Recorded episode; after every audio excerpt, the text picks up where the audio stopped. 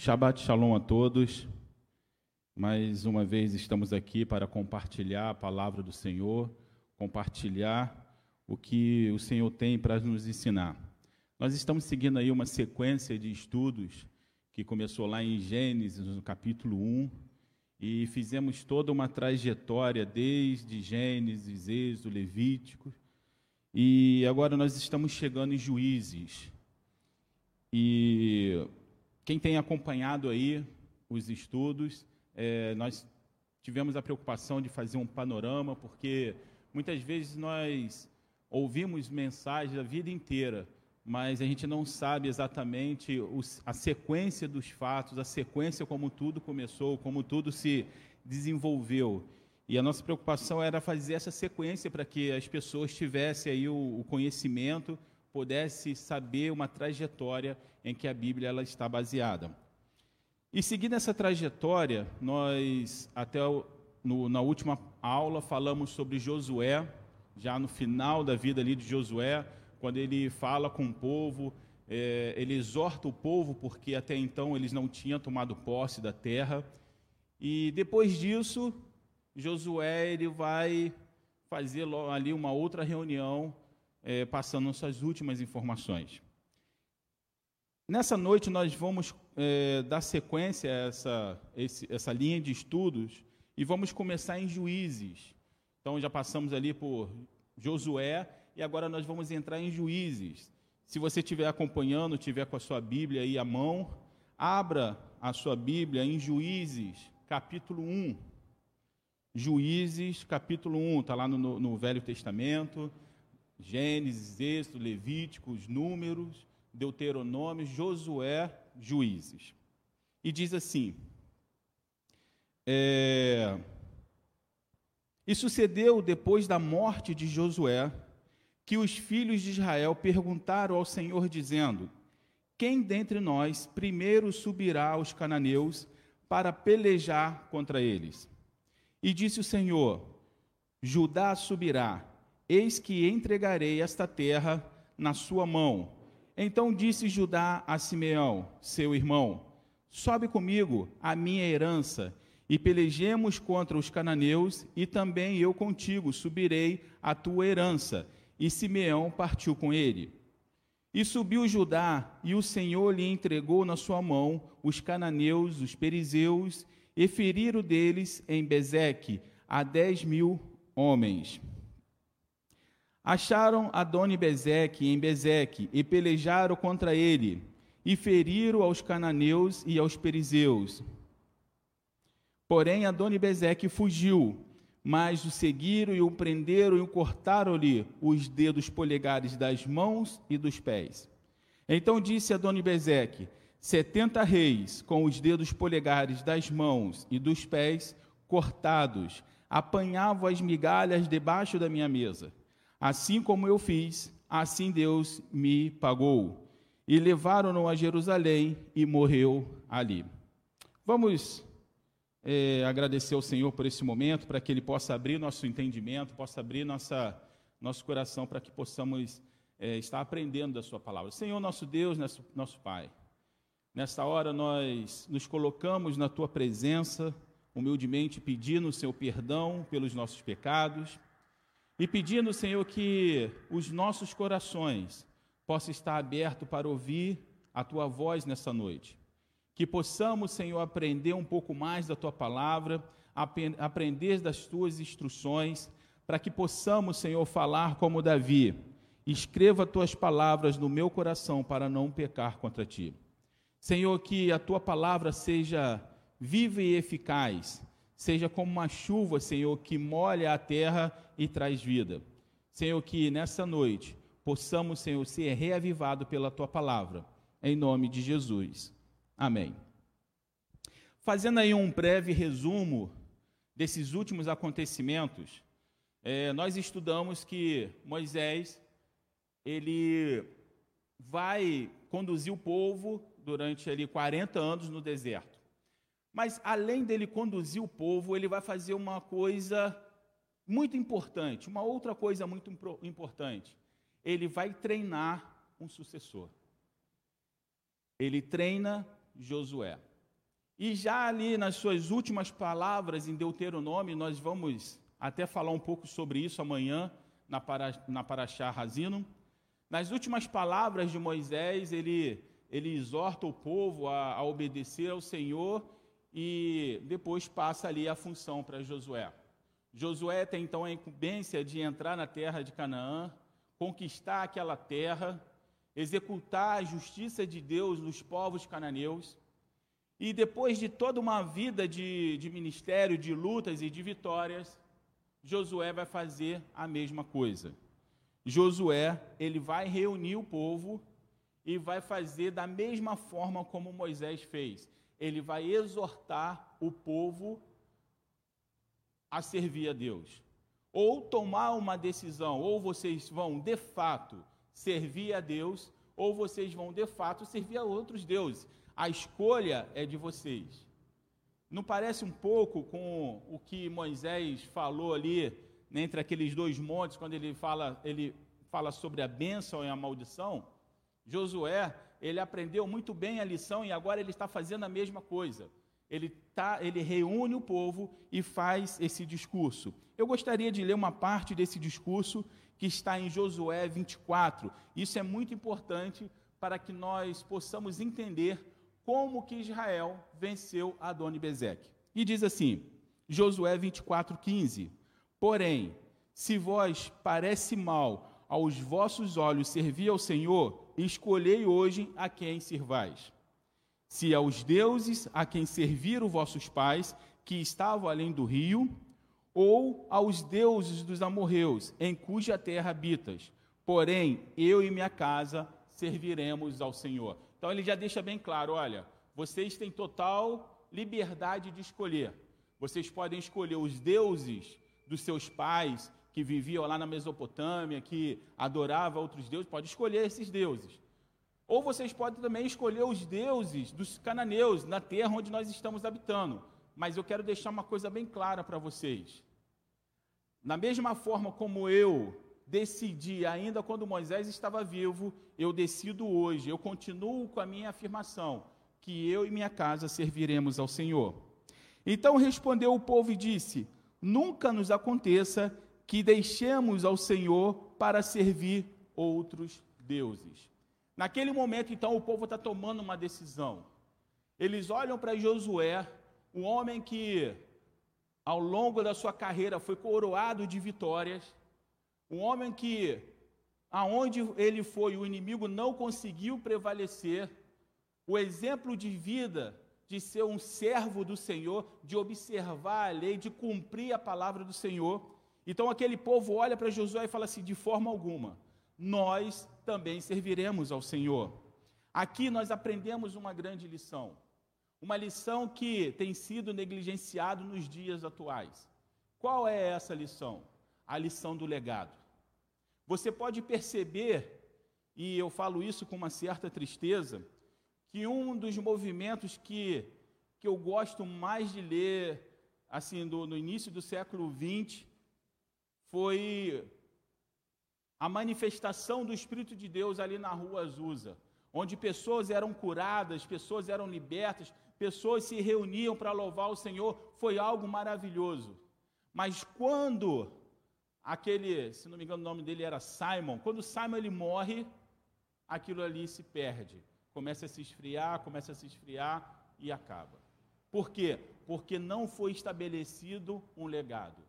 Moisés, ele está Moisés, desculpa não, é, Josué está falando: olha, ainda que vocês não queiram fazer, não queiram servir, pelo menos eu sou exemplo da minha casa e a minha casa, mesmo depois de eu morrer, a minha casa vai seguir, vai, vai continuar servindo ao Senhor.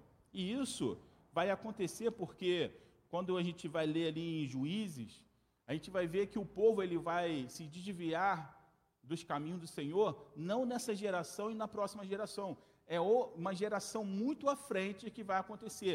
Essa geração, Josué conseguiu deixar ali um legado. É, continuando em Josué 24, 20. Se, deixar, se deixardes o Senhor e servirdes a deuses estranhos, ele continua o discurso dele. Então ele te tomará e vos fará mal, e vos consumirá, depois de vos ter feito o bem. Então disse o povo a Josué: Não, antes ao Senhor serviremos. E Josué disse ao povo: Sois testemunha contra vós mesmo de que escolheste o Senhor para o servir. E disseram: Somos testemunha. Então Josué ele, ele, ele pega a palavra daquele povo e fala assim: Olha, a testemunha contra vocês são vocês mesmos. E aquele povo, ele, eles aceitam aquela, aquela, aquela palavra de Josué diz assim: Nós seremos testemunha do que nós estamos falando hoje. Nós serviremos ao Senhor. E aí ele vai falar uma coisa interessante. Uma coisa interessante. Ele diz assim: Deitai, pois, agora fora os deuses estranhos que há no meio de vós, e inclinai o vosso coração ao Senhor, Deus de Israel. Isso significa que algumas pessoas do povo já estavam se contaminando com os deuses daquela região, ou talvez até com os deuses dos seus antepassados. Mas naquele local, naquela hora, era o momento de decisão. Não dá para ficar em cima do muro, é hora de tomar a decisão.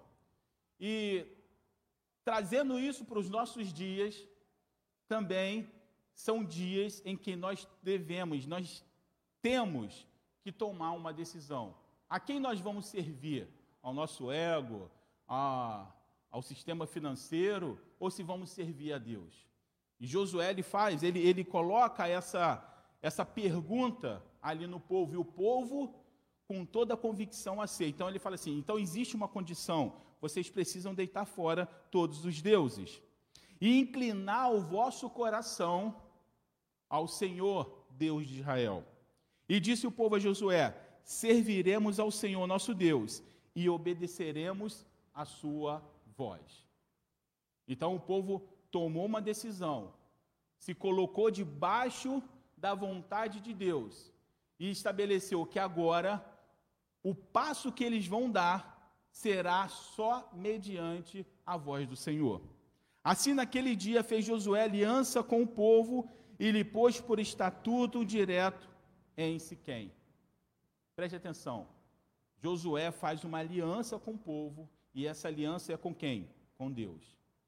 Vale lembrar que Deus ele faz apenas uma aliança com o homem ali. E essa aliança, ela nunca é quebrada. Mas a aliança que o homem faz com Deus, a gente vai ver ao longo da história que ela vai sendo quebrada. E todas as vezes que o homem quebra esse acordo, quebra esse pacto da parte do homem, o homem ele passa por diversas situações, passa por dificuldades. E Josué, já sabendo que com a morte dele o povo passaria dificuldades, Josué então tem a preocupação na sua, no seu derradeiro ali é, momento do seu ministério, sem deixar dever nada para ninguém ele estabelece: vocês precisam tomar uma decisão. E se vocês tomaram uma decisão, hoje a aliança foi estabelecida. Essa é a chave da vitória contra Doni Bezeque. O povo, ele não fica em cima do muro. Ele não fica costeando entre dois pensamentos, ou eu vou, ou eu fico, o que, que eu faço? Não, tomou a decisão, vamos servir ao Senhor. Retirar os deuses estranhos e inclinaram o ouvido para ouvir. Lembra lá do de Israel, ouve Israel? Exatamente. Agora Israel estava inclinando o seu ouvido para ouvir o que? A orientação, a voz, a vontade de Deus. Por que tudo isso é importante contra é, para nós entendermos a vitória contra Adoni Bezek? Primeiro, nós precisamos entender que Adoni Bezek não é um nome. Adoni Bezek é um título, da mesma forma que Faraó não é um nome, Faraó é um título, Adoni Bezek também não é um nome, é um título. E a primeira palavra, que é Adoni, ela deriva da palavra Adonai, que quer dizer o quê? Senhor. Então, Adoni quer dizer Senhor. Bezek significa estratégia. Então, simplificando o significado de Adoni Bezek, quer dizer Senhor das estratégias. Então você começa a perceber que se Israel não toma uma posição, não, não, não realmente se coloca na, diante da vontade do Senhor, seria muito difícil vencer esse rei. Até porque esse rei já havia vencido e escravizado 70 reis. Talvez Israel seria mais um reino, mais um povo a ser derrotado. E, e então nós começamos a entender por que, que há toda uma preparação, por isso que é importante, e aí eu gosto de fazer esse panorama bíblico, porque nós não conseguimos entender a Bíblia lendo a partir de um versículo isoladamente. Não faz sentido ler a Bíblia a partir de um versículo isoladamente. Precisamos entender todo o contexto, o que, que veio antes, o que, que estava acontecendo naquele momento, para que possamos entender o que, que a Bíblia quer nos ensinar, o que, que o Senhor quer nos ensinar. Provavelmente Adoni Bezeque venceu aqueles 70, 70 reis, explorando o quê? As suas fraquezas. Se ele é o senhor das estratégias, logicamente, a melhor estratégia é você identificar a fraqueza do seu inimigo e você investir em cima dessa fraqueza para que você tenha o quê? A vitória, para que você tenha êxito sobre o seu inimigo.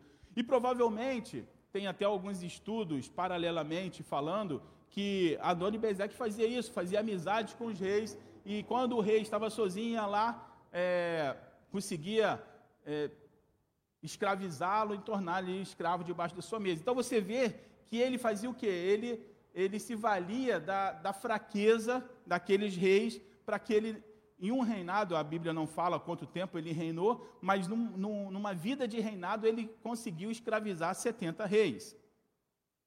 Para que uma, uma estratégia ela seja bem sucedida, é, é necessário que nós saibamos a fraqueza do inimigo. Quando você sabe a fraqueza do inimigo, você vai investir em cima dessa fraqueza. Seria uma derrota se você não conhecesse o seu inimigo e você faz uma investida e essa investida acaba sendo no ponto forte do inimigo. Então, para que a estratégia ela seja bem sucedida, existe, é, você precisa descobrir qual é a fraqueza do inimigo. E uma, existe duas formas de se descobrir isso. A primeira forma é por espiões. É, geralmente o espião ele tenta se infiltrar nos círculos de confiança. E isso é bem explicado no livro da, de uma, uma autora chamada Rebecca Brown, que ela fala muito sobre isso. Ela fala que uma determinada igreja num determinado local, fazendo um trabalho magnífico, Deus abençoando, e aí pessoas contrárias àquilo ali, pessoas que, que servem a Satanás, o que, que eles fazem? Ele infiltra pessoas para poder, de um, de um jeito ou de outro, conseguir infil, se infiltrar nos círculos de confiança. E naquele círculo de confiança, conseguir identificar uma falha, uma fraqueza, e em cima dessa fraqueza, é, ali conseguir derrotar aquela igreja. Mas uma coisa interessante que eu estava pensando, quando ela fala sobre isso, sobre a forma como pessoas se infiltram na igreja para poder destruir aquele ministério, ela faz uma afirmação que me chama muita atenção. A afirmação que ela faz é o seguinte: essas pessoas não têm o objetivo de fechar a igreja naquela localidade. Elas não querem fechar a igreja, elas querem tornar a igreja inoperante. Elas querem que aquela igreja continue no mesmo lugar, porém sem fazer diferença alguma. Não é o que Adoni Bezeque fazia? Adoni Bezeque ele não matava os reis, ele escravizava aqueles reis. ele cortava os polegares das mãos. Por isso é importante o estudo da palavra de Deus. Porque aqueles reis, e geralmente quando a gente estuda sobre os reis dessa, dessa época, até mesmo épocas vindouras ali, que passou de, um pouco depois, a gente vai ver que os reis geralmente lutavam à frente do seu exército. Era um dos dos guerreiros mais magníficos que tinham. e ele geralmente estava à frente do seu exército com a espada na mão. Só que agora Adoni Bezeque cortou o que? Os seus polegares. E agora ele não pode mais o que empunhar a espada. A primeira coisa que o inimigo vai fazer é tentar tirar a espada da sua mão. E ele faz isso de uma forma bem sorrateira, porque foi exatamente isso que ele tentou fazer com quem? Com Jesus. Quando o diabo ele, ele vai ter aquela, aquele embate ali com Jesus ali no, no deserto, ele tenta desacreditar ou tirar a verdade da palavra de Deus. Ele tenta deturpar a palavra para que ele tenha uma, uma compreensão errada. E eu vou te falar uma coisa. Infelizmente, se nós, como servo do Senhor, ficarmos apenas sentados no, no banco da igreja, ouvindo o pastor pregar, ouvindo ele trazer mensagens, mas nós não tivermos a preocupação em ter o nosso momento com Deus, o nosso momento de reflexão com a palavra. Quem sabe você está comendo uma comida estragada? Quem sabe você está aprendendo algo que não é bíblico? Quem sabe você não está sendo levado por interpretações humanas, da qual leva apenas para o caminho da morte? É uma forma de desestruturar o guerreiro, tirando o que? O seu polegar. Tirando o seu manejo com a espada. Eu lembro que quando eu era jovem, as, a gente brincava muito que a gente precisava conhecer a Bíblia. E aí eu lembro que os nossos professores sempre falavam assim: cuidado, quero ver se um de vocês tiver que discutir a palavra de Deus com. É, como é que se chama aquele pessoal que vem domingo? Testemunha de Jeová. Se você tiver que discutir com uma testemunha de Jeová e você não conhecer a Bíblia, você vai ser envergonhado. Sabe por quê? Porque não sabe manejar a espada. Outra coisa que o rei Adoni Bezeque fazia com os reis vencidos, além de cortar os seus polegares das mãos, era também cortar o polegar, os seus polegares dos pés. Isso faz com que, que, com que haja o quê? Uma instabilidade no ser humano. Se você não tem ali os polegares, você não consegue ficar em pé direito. Você não tem equilíbrio. E é isso que o inimigo ele quer fazer com a igreja, ele quer tirar a estabilidade para que aquela igreja se torne uma igreja o quê? De joelhos. Mas não é joelhos de oração, é o joelho de derrota, de humilhação. Adonibezeque havia repetido isso com 70 reis, e todos eles comia as migalhas que caía da sua mesa. Mas deixa eu te falar uma coisa. Nós, nós não somos chamados para comer migalha debaixo da mesa do inimigo. Nós somos chamados para comer na mesa que vai ser preparada pelo Senhor, na presença dos nossos inimigos. E a unção do Espírito Santo, ela vai transbordar, vai, vai descer pela nossa cabeça. Está escrito isso em Salmos. Então nós não fomos feitos para comer migalhas debaixo da mesa do inimigo. Nós fomos chamados para que nós possamos comer numa mesa em que o Senhor vai preparar na presença dos nossos inimigos. E voltando para Adoni Bezeque, eu diria que Adoni Bezeque ele não teve tempo de mandar espias ou espiões para se infiltrar em Israel. Ah, diga-se de passagem que essa estratégia no passado já havia dado certo contra Israel. Lembra no caso de Balaão, quando Balaque chama Balaão para poder amaldiçoar Israel, e Balaão ele não consegue amaldiçoar, e ele fala assim: não tem jeito, não dá para amaldiçoar, mas eu vou te dar um conselho. Manda as suas mulheres seduzir os filhos de Israel, para que eles possam pecar contra Deus. E no momento que eles pecarem contra Deus, Deus vai abandoná-los. E aí você vai conseguir vencer. Já havia acontecido isso antes, mas agora não estava acontecendo dessa forma. Sabe por quê? Porque eles tinham fechado todas as brechas. os falsos deuses havia sido retirado do meio deles.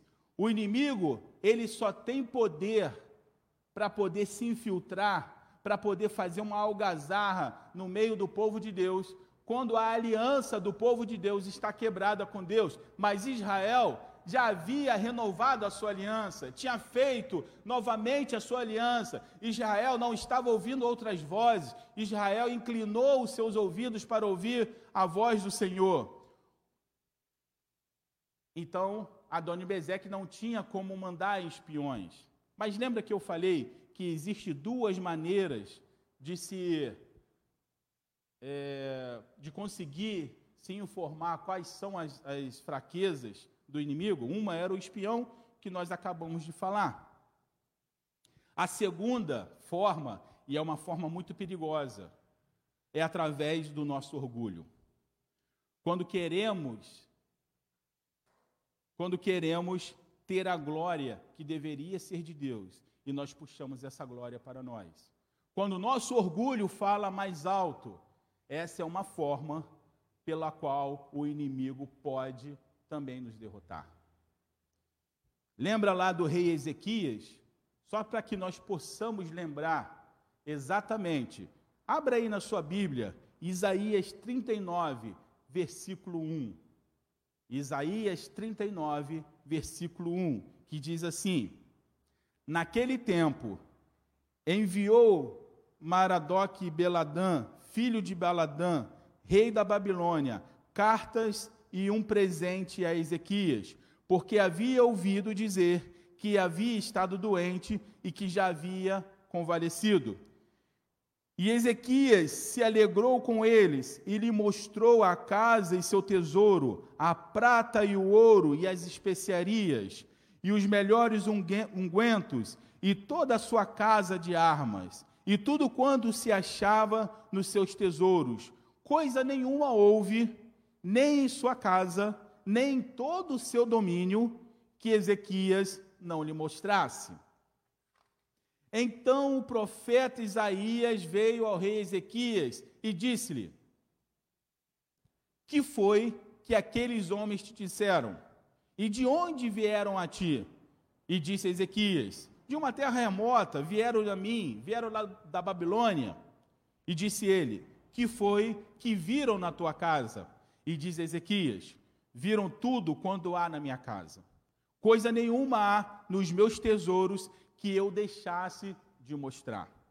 Então diz Isaías a Ezequias: Ouve a palavra do Senhor dos exércitos. Eis que virão dias em que, to, em, em que tudo quanto houver em tua casa e o que entesouraram teus pais até o dia de hoje será levada para a Babilônia não ficará coisa alguma, disse o Senhor.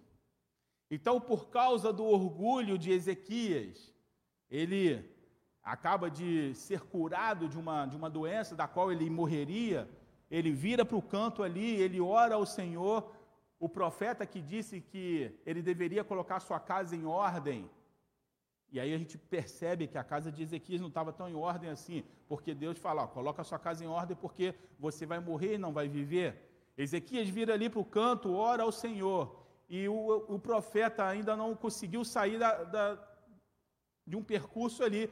Ele volta, porque o Senhor fala: oh, vou te dar mais tantos anos de vida.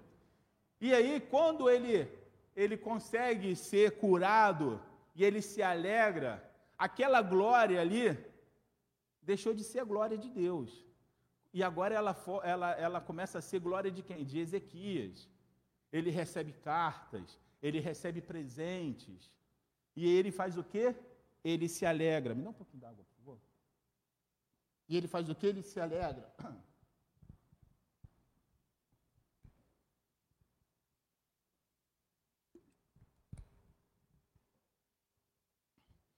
Ele se alegra de receber presentes.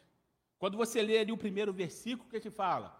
Ele recebeu presente, ele recebeu cartas, ele recebeu uma comitiva, uma embaixada da Babilônia para poder parabenizá-lo por ter vencido aquela doença. Entrou aonde? No orgulho. E aí, por causa disso, ele se alegra, ele fica, né, se achando, fala assim: "Não, mas não foi só a doença, não. Eu tenho, eu sou rico, eu tenho muitas coisas e quero mostrar tudo para você. Eu quero mostrar o poder do meu império, as minhas posses, tudo que eu tenho. E ele começa a mostrar tudo para aquele povo. Deixa eu falar uma coisa com você. Cuidado para quem você mostra o seu tesouro, porque a palavra de Deus diz: aonde está o seu tesouro, ali está também o seu coração. Quando você mostra o seu tesouro, você está abrindo o seu coração, mas cuidado para quem você está abrindo o seu coração. Talvez o seu orgulho é a porta de destruição da sua vida. Cuidado com quem você tem conversado sobre as suas lutas e sobre as suas vitórias. Às vezes você acha que a pessoa para quem você está contando as suas vitórias está glorificando a Deus juntamente com você. Nem sempre.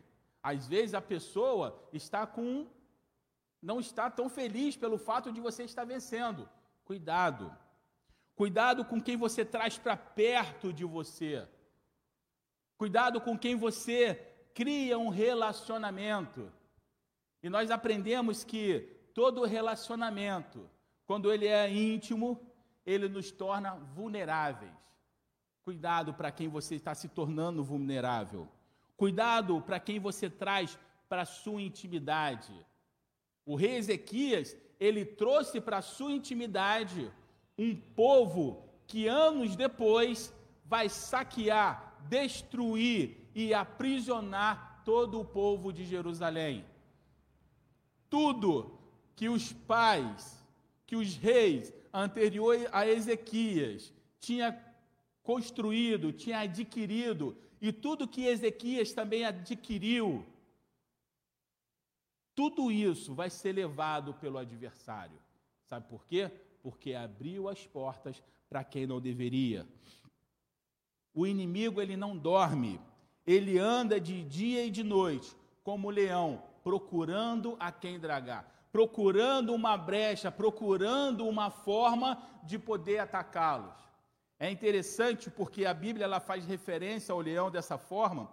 E se você tiver a curiosidade de assistir esses documentários de mundo animal, é muito interessante quando eles vão atacar, um, um leão vai atacar ali um, um, um, bezerro, um bezerro, não, um, um búfalo, que se ele atacar de frente, ele pode ser ferido e morto. Então ele fica andando, procurando uma brecha, procurando ali um, um jeito de atacar que vai ser fatal. E geralmente o leão ele não tem pressa. Ele anda, ele deita, ele observa, ele finge que vai atacar, ele volta, e no momento que ele ataca, é fatal. O inimigo também faz exatamente dessa forma. O orgulho está escrito em, em provérbio: o orgulho precede a queda. Mas a vitória contra Adoni Bezeque não teve orgulho. E sabe aonde que nós vamos entender que não houve orgulho? Em Juízes 3, 4. Que gente, nós acabamos de ler, Juízes 1, 3 a 4, que diz assim: Então disse Judá a Simeão, seu irmão: Sobe comigo a minha herança e peleja contra os cananeus, e também eu contigo subirei a tua herança. E Simeão partiu com ele. E subiu Judá, e o Senhor lhe entregou na sua mão os cananeus, os perizeus, os fariseus, deles em Bezeque a dez mil homens. Judá teve a humildade de pedir ajuda a Simeão. Isso nos ensina, nos ensina um grande princípio aqui. Judá vai se aliar com Simeão porque Simeão também tinha o mesmo objetivo de Judá. O objetivo de Simeão era dominar as terras da sua possessão. Então Judá vai chamar Simeão porque Judá, porque Simeão também tem esse objetivo. E ele fala assim: ó, vamos trabalhar juntos. O seu objetivo é o meu objetivo. Você me ajuda agora e depois eu te ajudo. Isso mostra como a igreja precisa trabalhar em corpo, precisamos ter o mesmo objetivo. Jesus disse que, a, que as portas do inferno elas não vão prevalecer sobre a igreja, não é sobre um indivíduo, é sobre a igreja. Outro princípio que aprendemos é que a quantidade não vai fazer diferença, e sim a qualidade de homens que ouvem ao Senhor. Quanto que, quantos homens que nós lemos agora que teve toda essa vitória? 10 mil. 10 mil homens foram vitoriosos naquelas batalhas. Então, o que, que nós aprendemos? Não é a quantidade. Muitas vezes você quer muitas pessoas do seu lado, você acha que a quantidade de pessoas vai te trazer algum benefício, você vai conseguir concluir o que você acha que Deus tem para a sua vida, então eu preciso de muita gente. Não. Você precisa de pessoas escolhidas, pessoas que decidiram renovar a aliança com Deus, pessoas que tem o mesmo objetivo que o seu. Pessoas em que você pode confiar, porque hoje ela vai trabalhar para que você consiga o seu objetivo, mas você também vai trabalhar para que ela consiga o objetivo. Isso é o corpo. É mais ou menos o meu corpo tem o objetivo de me alimentar.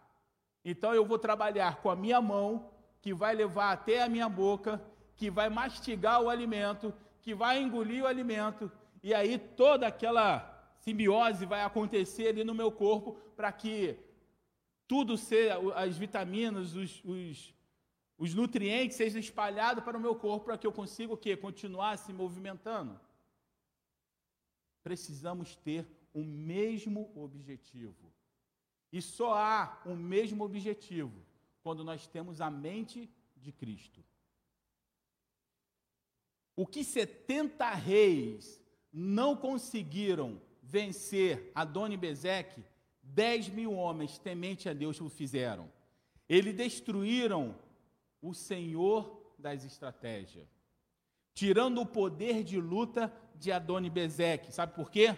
Porque eles vão cortar os polegares das mãos de Adoni Bezeque. Ou seja, ali é tirado de Adoni Bezeque, é tirado do inimigo todo o poder da palavra acusatória. Sabe por quê? Que é tirado todo o poder da palavra acusatória quando você vence em nome de Jesus?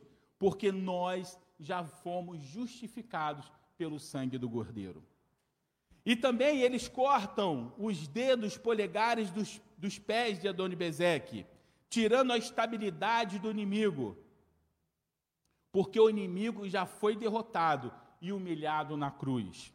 O inimigo revelado é inimigo derrotado.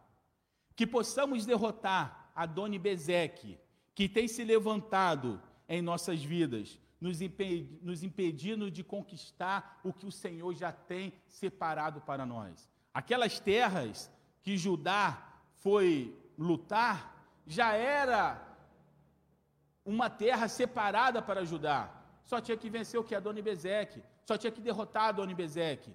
Mas como eles eram homens que ouviam a voz do Senhor, tementes a Deus, e que a aliança havia sido estabelecida, não houve como perder para Adoni Bezeque.